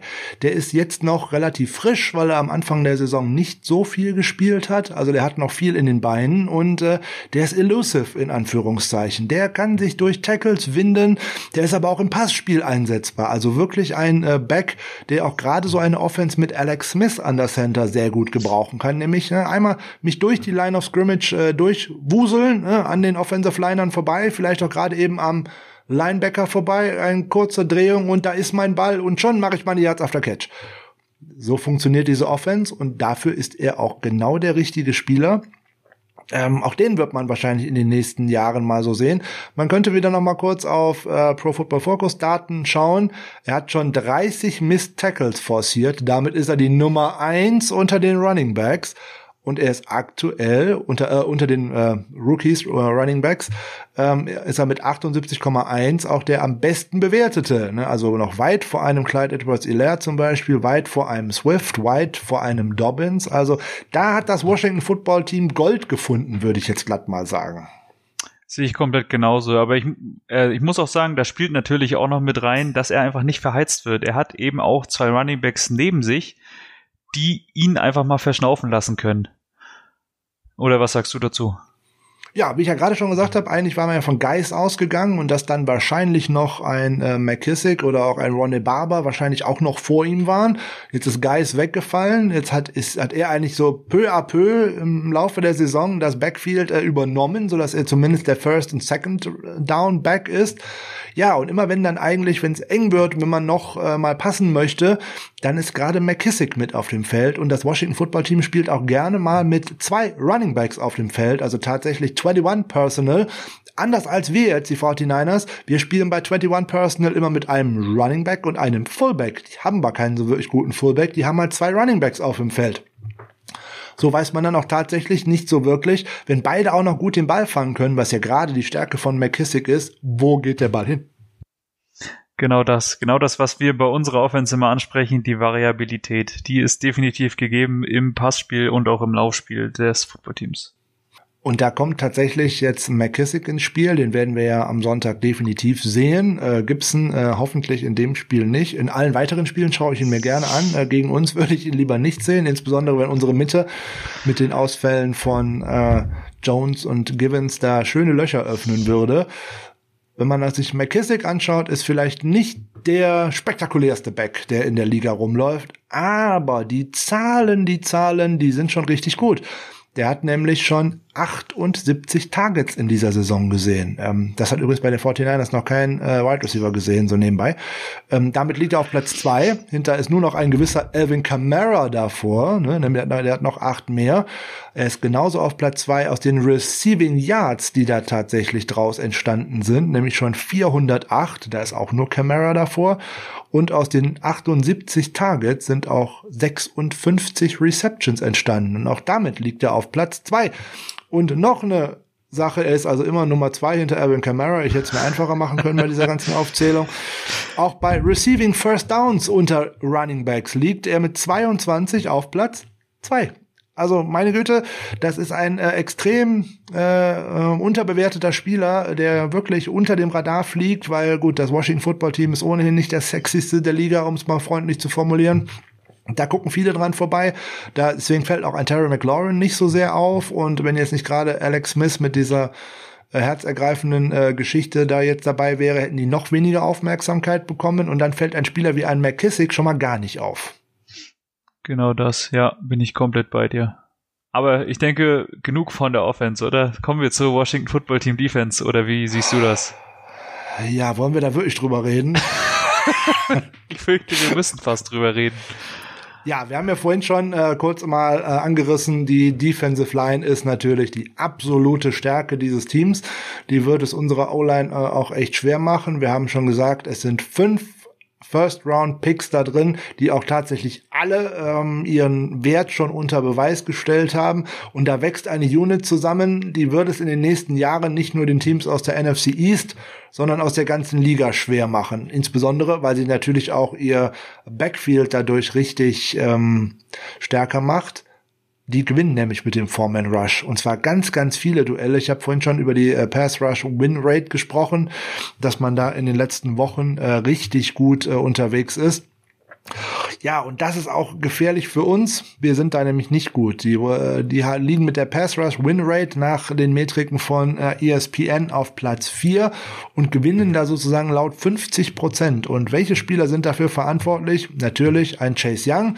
Der ist noch gar nicht so sehr produktiv, aber er ist halt da, weil er sieht halt auch oft äh, Double Teams. Aber da sind halt noch ganz, ganz viele andere. Ne? So ein Montez Sweat zum Beispiel. Der hat jetzt äh, sechs Sacks äh, in dieser Saison, liegt dafür mit in der NFC East auf Platz drei. Okay. Auch ein Ryan Kerrigan mit einer viel geringeren Einsatzzeit hat 5,5. Die haben jetzt keinen, der jetzt in Double Digits und dergleichen schon unterwegs ist. Aber ganz viele, die dort Druck machen. Und das ist ein Problem. Und gerade der gute Montez Sweat, über den wir gesprochen haben, der macht nicht nur Sex, der ist auch furchtbar bei Tackles for Loss. Oder halt für keinen Raumgewinn. Unter allen Defensive Ends liegt er da nämlich auf dem vierten geteilten Platz und hat da auch schon neun. Also der terrorisiert dein Backfield und der terrorisiert eben nicht nur deinen Quarterback, sondern vor allem auch deinen Running Back. Also Montez Sweat müssen wir irgendwie aus dem Spiel rausnehmen. Das wird höchstwahrscheinlich eine Aufgabe für äh, Kyle Juszczyk sein und dummerweise auch für Ross Dwelly. Das Matchup äh, finde ich sehr, sehr interessant. Bin sehr, sehr gespannt, wie das denn im Spiel aussehen würde. Aber es ist genau das, was du schon gesagt hast. Es ist nicht wie zum Beispiel bei den Rams, sage ich jetzt mal, wo du nur einen Aaron Donald hast. Hier hast du eben mehrere Waffen in der D-Line, wo dann auch, ich sage jetzt mal, ausreicht, wenn jeder aus der Saison mit sechs bis sieben Sacks rausgeht, weil du dann als gesamte Defense auch über deine 30 bis 40, vielleicht sogar 50 Sacks kommst. Also genau das ist das Gefährliche, wo sich unsere Offense sehr, sehr schwer tun wird, meiner Meinung nach. Ja, ein Spieler, der auch immer auf dem äh, Transfermarkt äh, gehandelt worden ist, ist Ryan Kerrigan. Jetzt der Veteran äh, in dieser Defense, äh, seit 2011 beim Washington Football Team, also in seiner zehnten Saison. So, und er hat jetzt in seiner Karriere auch schon 95,5 Sacks auf dem Konto. Jetzt sind wir wieder dabei, underrated. Wer spricht schon darüber? Jeder spricht über Aaron Donald und äh, über JJ Watt und wer auch immer da alles rumläuft äh, in den Sphären, die schon so lange in der Liga sind. Der Name Ryan Kerrigan fällt da nicht so häufig. Und das ist eigentlich schade, weil der liegt auch nicht nur dabei weit vorne mit den 95,56, sondern auch in Forced Fumbles. Da liegt er nämlich in der Liga seit 2011 auf dem zweiten Platz mit 26 und damit vor von Miller, vor J.J. Watt, vor einem Cliff Averill. Da ist nur ein Robert Quinn mit einem einzigen mehr vor ihm. Ein Spieler, der dann unter dem Radar fliegt, ich hoffe beim Coaching-Staff nicht unter dem Radar fliegt, weil der ist wirklich gefährlich. Der wird auch jetzt dosierter eingesetzt, der bekommt weniger Snaps, aber er ist höchst effektiv, was auch für den nächsten Defensive Liner gilt, nämlich für Jonathan Allen. Jonathan Allen ist äh, seit 2018 in dieser Liga. So, und da spricht man auch immer über, oder wir sprechen über DeForest Buckner, über Grady Jarrett, über Sheldon Richardson, Cameron Hayward. Und der hat tatsächlich noch sogar mehr Tackles von einer nur unter Defensive Tackles als alle, die ich gerade genannt habe, nämlich 174. Also er liegt vor Hayward, vor Buckner, vor Jarrett, vor Richardson. Noch wieder ein Name, der auch wieder völlig unter dem Radar fliegt. Dazu hat er inzwischen noch äh, drei Spiele, in denen er schon mehr als einen Sack äh, gemacht hat und äh, ja, und noch weitere fünf Spiele, wo er schon auch mehr als zwei Tackles for Loss gemacht hat. Also das ist das nächste Monster. Ganz kurz dazu, das gilt natürlich für den Zeitraum der letzten drei Saisons. Nicht, dass sie sich ja, alle ja. denken, fünf äh, Spiele mit zwei Sacks in seiner gesamten Karriere. Nein, in den letzten drei nein, Saisons. Seit er seit 2018 äh, in die Liga gekommen ist. Da ist er also in allen Statistiken auch wieder vorne mit bei unter Defensive Tackles und der Name, wird vielleicht auch vielen unserer Hörer noch nicht so viel gesagt haben. Also der ist auch gerade bei Fantasy Football immer in, äh, weit vorne, weil der bei den Defensive Tackles echt gut Punkte sammelt. Ich weiß es genau. Ich habe ihn nämlich in äh, drei in drei Dynasties. Also der macht das echt gut. Und jetzt kommt das ganz fiese ist bei Jonathan Allen. Die Pass Rush Win Rate, gerade bei Third Down, also etwas ganz Entscheidendes, also bei den Money Downs, kann ich mich da durchsetzen? Komme ich da zum Quarterback? Ja, das macht er ganz gut. Äh, nämlich äh, in dieser Saison liegt er damit auf einem dritten Platz mit einer Winrate von 28,7 Prozent. Und da liegen nur zwei Spieler vor ihm. Jetzt überraschenderweise liegt er vor ihm Aaron Donald und Joey Bosa. So, und ähm, hm, das sind zwei Namen, die kennt eigentlich jeder, der sich mit Football beschäftigt. Jonathan Allen eher weniger. Also wieder ein Spieler, der höchst äh, effektiv ist und äh, auf den man auf jeden Fall ein Auge haben muss. Jetzt könnte man ja sagen, in der Defense von dem Washington Football Team wäre jetzt nur die Defensive Line stark, aber dem ist ja nur auch nicht so. Genau das. Du hast die Linebacker vorhin schon angesprochen. Da haben wir zum einen Cole Holcomb, haben aber auch Namen wie John Baustick. Also ähm, die, bei der D-Line ist es, wie du gerade gesagt hast, äh, bei weitem nicht zu Ende. Auch die Linebacker müssen im Auge behalten werden. Cole Holcomb, äh, du hast es schon gesagt, bei Pro Football äh, Focus einer der highest graded Linebackers, seit er ähm, äh, als Starter in der Football Team Defense steht. Ja, ähm, leider muss man da jetzt im Moment gerade so sagen, weil äh, wir spielen ja äh, dagegen, das finden wir schon doof, weil wir suchen ja immer gute Matchups für uns. Normalerweise findet man unsere guten Matchups gerade für unseren Passangriff eigentlich unter den Linebackern. Da sind wir ja so bei der schönen äh, von äh, Sascha benannten Kategorie. Jetzt ist Sascha nicht dabei, aber es gibt sie trotzdem. Wer ist denn der Blake Martinez der Woche? Ja, der Blake Martinez der Woche, das ist in dieser Woche ganz schön schwer, wenn man jetzt mal auf die Zahlen dazu schaut weil es ist eigentlich mal kein Linebacker, überraschenderweise. Man könnte sagen, wir nehmen John Bostic, haben wir einen Linebacker. Ja, der hat äh, 73,3 Prozent äh, aller Targets äh, zugelassen, dafür 300 Yards abgegeben und einen Touchdown. Boah, ist nicht schlecht, kann ich mitarbeiten. Ne? Hm. Sieht ganz gut aus. Aber ich hätte da ein, zwei, drei andere Ziele, äh, die ich eher ins Auge fassen würde und vor allem, wo ich glaube, dass es sogar noch erfolgversprechender ist. Ich würde mir nämlich sogar mal so einen Kendall Fuller vornehmen. Der lässt 60 Prozent aller äh, Targets zu, macht da 300, lässt da 370 Yards zu, macht 13,2 Yards pro Catch und er hat schon fünf Touchdowns zugelassen. Kevin Pierre-Lewis wäre auch ein hervorragendes Ziel, der lässt nämlich sogar 80,6 Prozent aller Targets zu Receptions zu 210 Yards, vier Touchdowns zugelassen. Mhm. Und selbst so ein Ronald Darby, der vielleicht im Moment der am besten gegradete Cornerback von ihnen ist, der hat auch schon zwei Touchdowns zugelassen. Der hat schon 641 Yards abgegeben und auch fast 60 Prozent der Pässe auf ihn kommen an. Also da bietet sich einiges an Zielen. Da muss man hier und da einfach schauen, wo möchte ich denn hinwerfen? Da, wo ich definitiv nicht hinwerfen möchte, wäre zum Beispiel Cole Holcomb. Genau das. Also äh, ganz kurz noch zu deinen drei Namen eben. Ich wäre tatsächlich eher bei den letzten beiden, weil Kendall Fuller zwar sehr viele Yards zugelassen hat, zugelassen hat, aber auch schon vier Interceptions in diesem Jahr und damit das Footballteam anführt. Aber zu Cole Holcomb natürlich. Also ähm, ich glaube, unter 100 Yards, wenn ich mich nicht irre, in diesem Jahr ist zugelassen. Bin ich da richtig? 77. 77, ja, ja. Also ein, ein Spieler, Top. zu dem man nicht unbedingt hinwerfen sollte. Top. Aber dann benenne ich jetzt doch noch mal einen äh, Blake Martinez der Woche. Es ist für mich äh, der Nickelback, wenn er denn aufs Feld kommt. Es ist Jimmy Morland. Das ist 69,6 Prozent zu, also 39 von 56 Targets, 346 Yards, äh, damit fast neun im Schnitt. Ja, also wir müssen tatsächlich mal über den Slot gewinnen, weil die Outside Receiver sind, äh, Outside Cornerbacks sind ganz gut, wenn man äh, da auch mal auf so Gesamtratings schaut. Das können die tatsächlich aufbieten und können uns da wahrscheinlich auch ein bisschen äh, ärgern.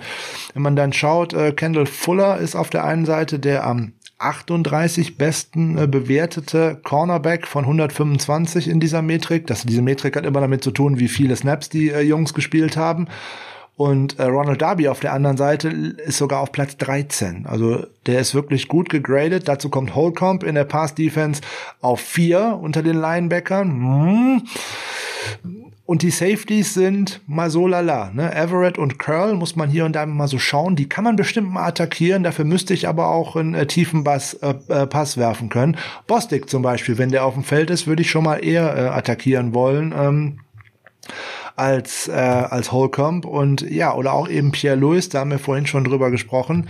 Es wird darauf ankommen, dass man den Ball schnell wegbekommt und eigentlich in die Slants und äh, in die Flat-Zonen, also kurz, ne, Curl und Hook in Anführungszeichen, ne, Curl, Hook, Flat, das sind sozusagen die äh, sechs Zonen, die in der Pass-Defense aufgebaut werden oder in der Offense aufgebaut werden, in der Underneath-Coverage. Äh, Hook direkt in der Mitte, zwei Zonen, Curl die beiden Zonen außen und die Flats ganz außen. Das ist das, wo die Bälle hin müssen und mal hier und da den einen oder anderen Ball tief werfen und da auch gerne mal Everett oder Curl auch mal in einer Laufduell bekommen, weil da fehlt ihnen Landon Collins.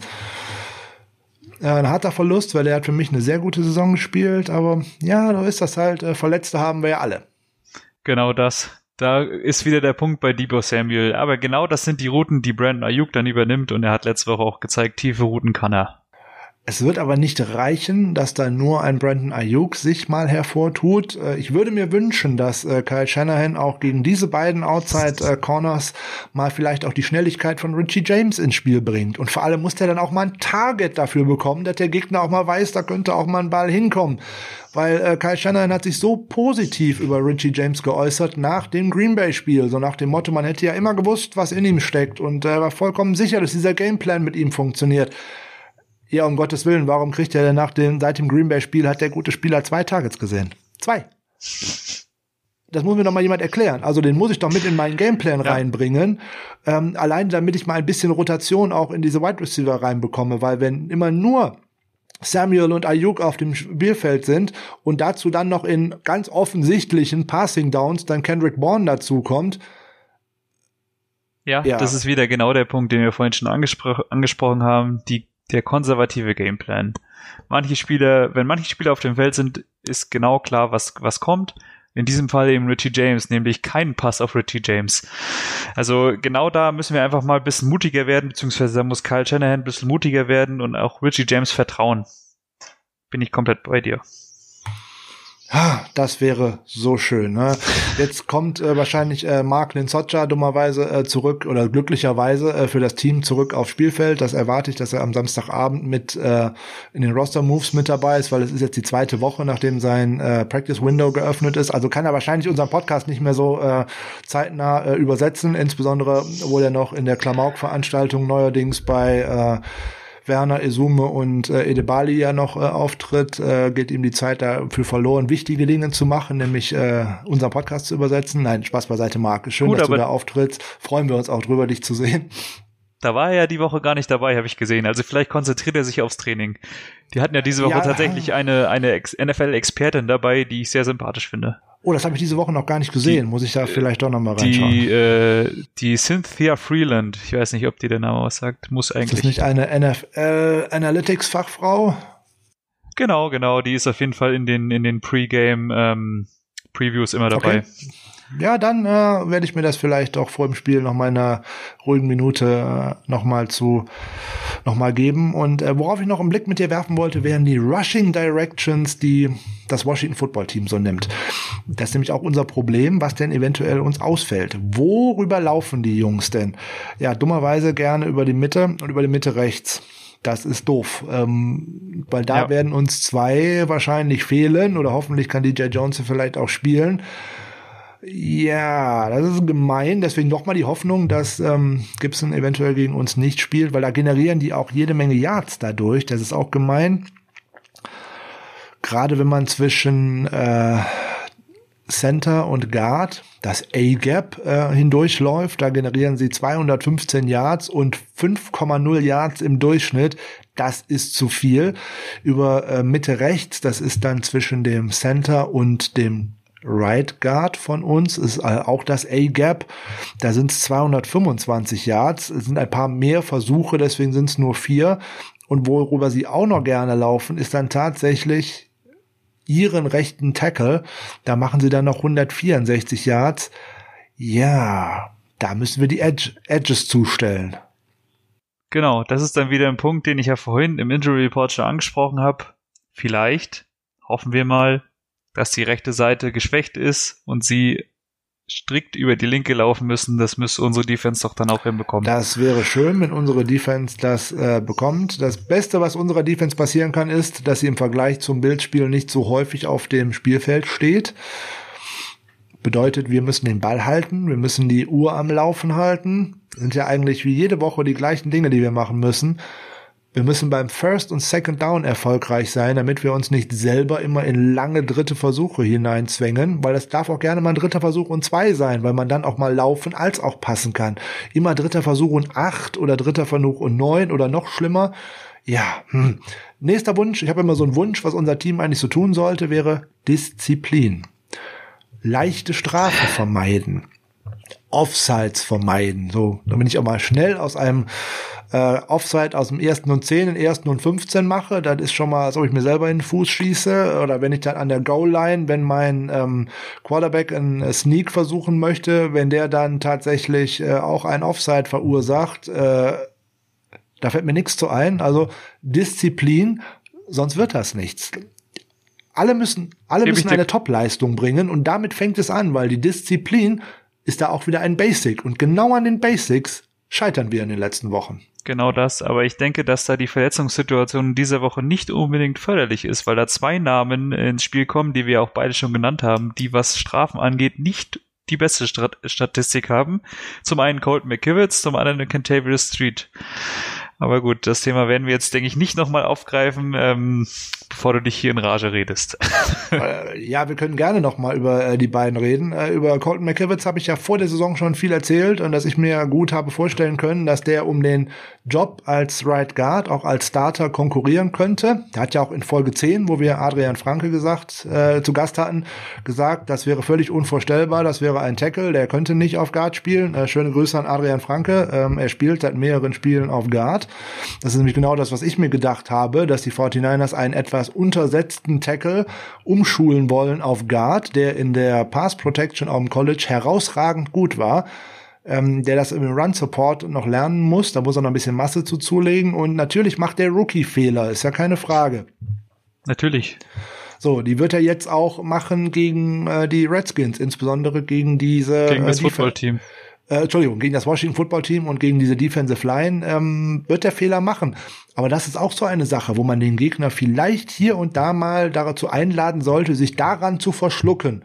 Nämlich da den Gegner auch mal auf eine Spur zu führen, nämlich vielleicht sogar freiwillig dort mal ein Gap zu öffnen, um dann ganz schnell mal mit einem Play-Action über diese Seite rauszurollen, einen kurzen Pass zu machen und ähm, hm, Genau das fehlt uns nämlich Play Action, ja. äh, genau wie RPOs. Das ist äh, also Run Pass Option. Das sind beides nicht die Stärken von Nick Mullins. Äh, das ist doof. Ähm, das sind eher schon Stärken von Jimmy Garoppolo. Gerade das äh, Play Action Spiel. Aber wir haben es ja die Woche äh, schon auch gegen die Bills gesehen. Man ist einmal rausgerollt auf die rechte Seite und hat einen tiefen Pass geworfen oder einen halbwegs tiefen Pass auf Ross Rally. Das ist nämlich eigentlich das, was man sonst mit ähm, äh, mit George Kittle äh, immer macht. Aber sowas muss man dann auch einfach mal hier und da wieder einstreuen, damit die Defense nicht halt nur weiß, mein Quarterback bleibt auf einer Stelle stehen und wird da versuchen, den Ball loszuwerden. Das ist nicht erfolgversprechend. Davon gibt es auch in dieser Saison jetzt einfach schon genug Tape.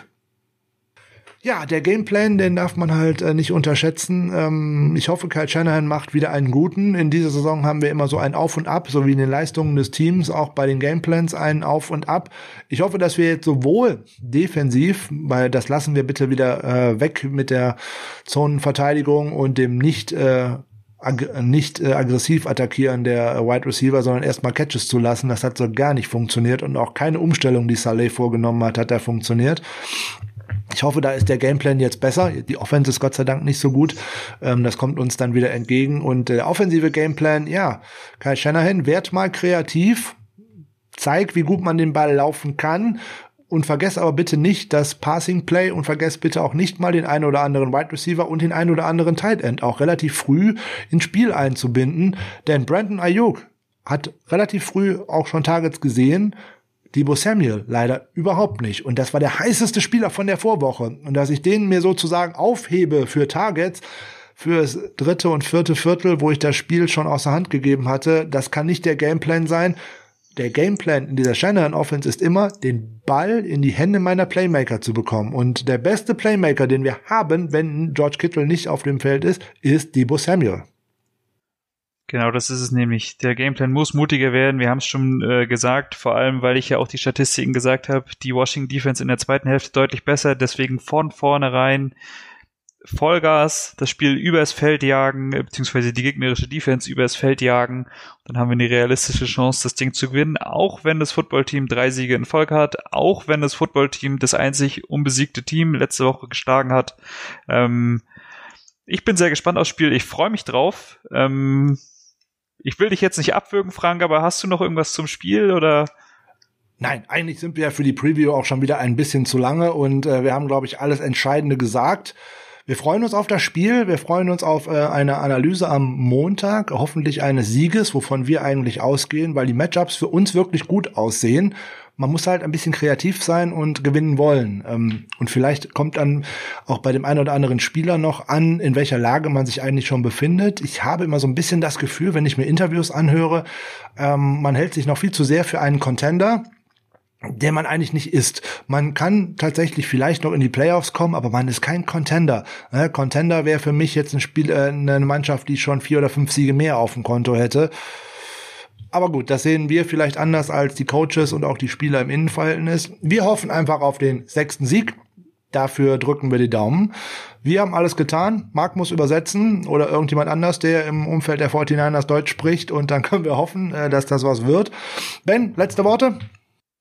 Du hast mir eigentlich alles ähm, vorweggenommen. Wie gesagt, ich freue mich auch auf ein sehr schönes Spiel. Hoffe, das Duell gegen das Team ohne Namen wird für uns entschieden. Und ansonsten wünsche ich natürlich an, allen Hörern ein schönes Spiel und dass wir uns am Montag wieder hören. Das finde ich gut. Dann gibt's jetzt auch nur noch was. Heart of Chrome, gerade äh, mit California in ein nicht so dramatisch schön aussehendes Wochenende, machen wir uns sonnige Gefühle aus Kalifornien, hoffen dann auf einen Sieg in Arizona und dann hören wir uns Montag wieder. Ein schönes Wochenende, ihr Lieben. Bis am Dienstag in der nächsten Folge. Tschö. Macht's gut. Ciao.